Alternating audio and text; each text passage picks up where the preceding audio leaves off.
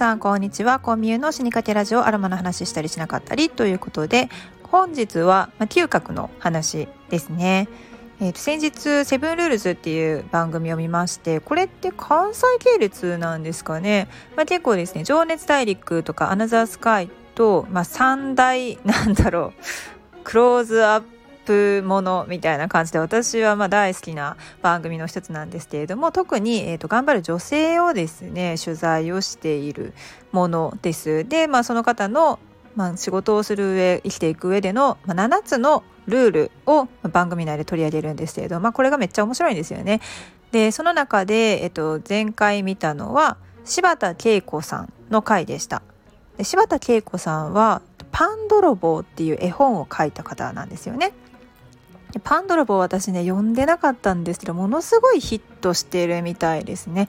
で柴田さんのされているサイン会の様子を見てもう3時間半かけてきましたって言ってらっしゃるねファンの方もいらっしゃったんですけれどもあの私も行きたいなって思いました っていうかもっと早く知って息子連れて一緒に行けばよかったって思うぐらい素敵なサイン会でした。うん、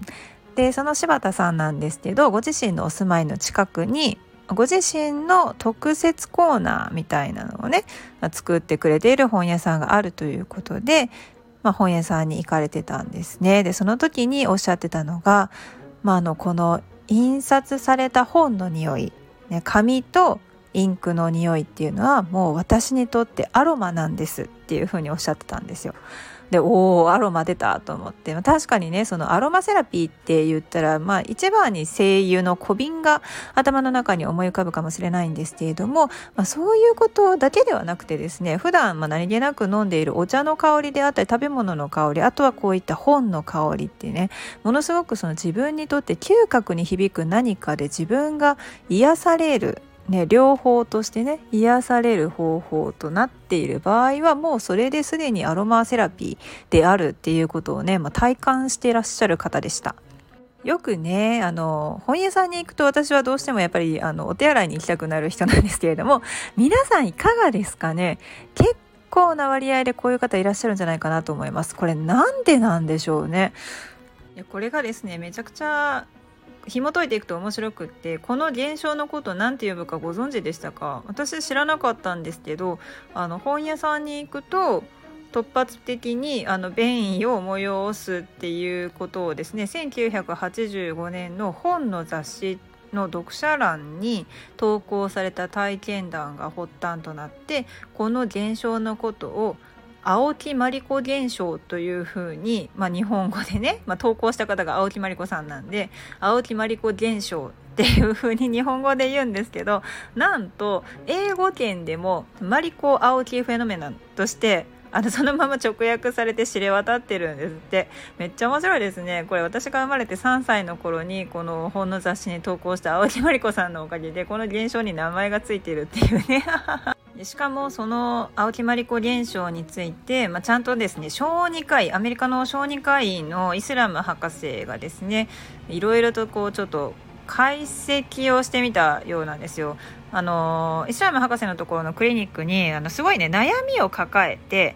来られる方がいらっしゃるんですってこの本屋さんに行くとどうしてもトイレに行きたくなるのが嫌だっていう風にでそれもちょっとなんかなかなか言いづらいねあの排泄の問題なので言いづらいということで皆さんねなかなか言いにくいんですけどこのえっ、ー、とマリコ・アオキフェノメノンっていう呼び方の、まあ、別に英語ではブックボエルズブックバウエルズかな？本の便意ということもあるらしいんですよね。うん、でそれをねあの考えると心理的な問題に過ぎないよって言われるんですけれどもあの脳と腸の、ね、脳腸相関っていうのありますよね言葉が、まあ、これよくアロマセラピーでも使われるんですけれども腸と脳つかつながってるよとかあとまあ腸内フローラを整えれば脳内のねあのなんだろう、えー、ホルモンとかドーパミンとかねああいうのものもセロトニンとかも落ち着くよというようなねことが言われていますよねその考えから判断したら私たちの精神状態によって腸の作用に影響を及ぼしうるよねというふうにイスラム博士は言っています。まあなんか緊張するとお腹がこうちょっとこうそわそわしてトイレに行きたくなるっていうのものあるよねっていうことですよね。まあ、過敏性腸症候群っていうほどいかないけれども何かの、えー、まあ体験外的刺激とかがきっかけになって腸がそわそわしだすってことですね。前頭運動が始まるのかな。でなんで、まあ、この書店とか図書館とか本があるところで、まあ、トイレに行きたくなるのか。っていうことなんですけれども、推察としては美術館とか図書館っていった高密度の情報空間とか物音一つしない庭の静けさなどが腸の自律的な反応を引き起こしているっていうふうに推察しているそうです。まあ、で図書館とかね書店ではこう棚をびっしりと埋めたねこの大量の情報がこう視覚から視覚情報から入ってきてでそれに圧倒されて緊張感まあ、交感神経優位になってくるのかな？緊張感がおのずと高まっていますって書いてます。でも交感神経優位になるとトイレは行かないですからね。うん。で少なくともそれは、まあ、ほんの少しの裏付けになるんじゃないかっていうふうに考えていらっしゃいますでも本当にそれだけが理由なのかっていうと、まあ、疑問ですよねそこで、まあ、本のインクに含まれている化学物質が原因じゃないのっていう説が出てきていて、まあ、あの時間が経った、まあ、古い紙古紙とかインキの匂いっていうのはもしかするとトイレに行きたくなる効果があるんじゃないかっていうことなんですよ。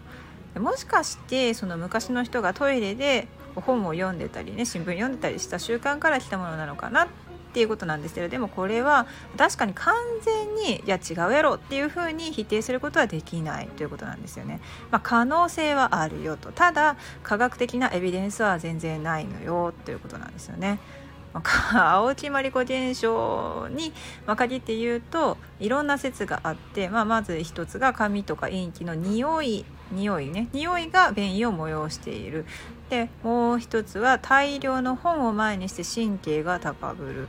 でもう一つは立ち読みする際の姿勢が、まあ、もしかすると便通を良くしているのではないか。でもこれね私別に立ち読みしてなくても本屋さんに行くとね立ち読みする前にもう行きたくなったりとかしますからね。ちょっと違うような気がする。あと不安感や逆境が関係しているのではないか。本屋に行くと不安になるのだろうか。ね何なんでしょうね。であとはその